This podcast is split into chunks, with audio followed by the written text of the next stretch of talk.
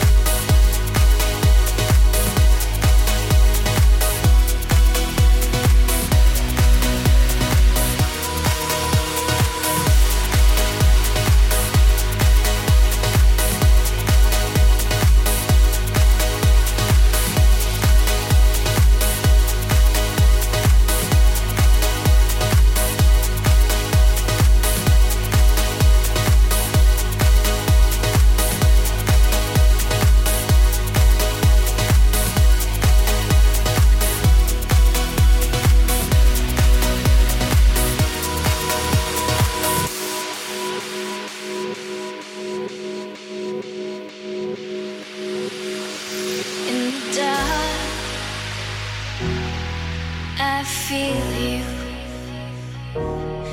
moving circles, circling space. When you speak, you flicker your eyes.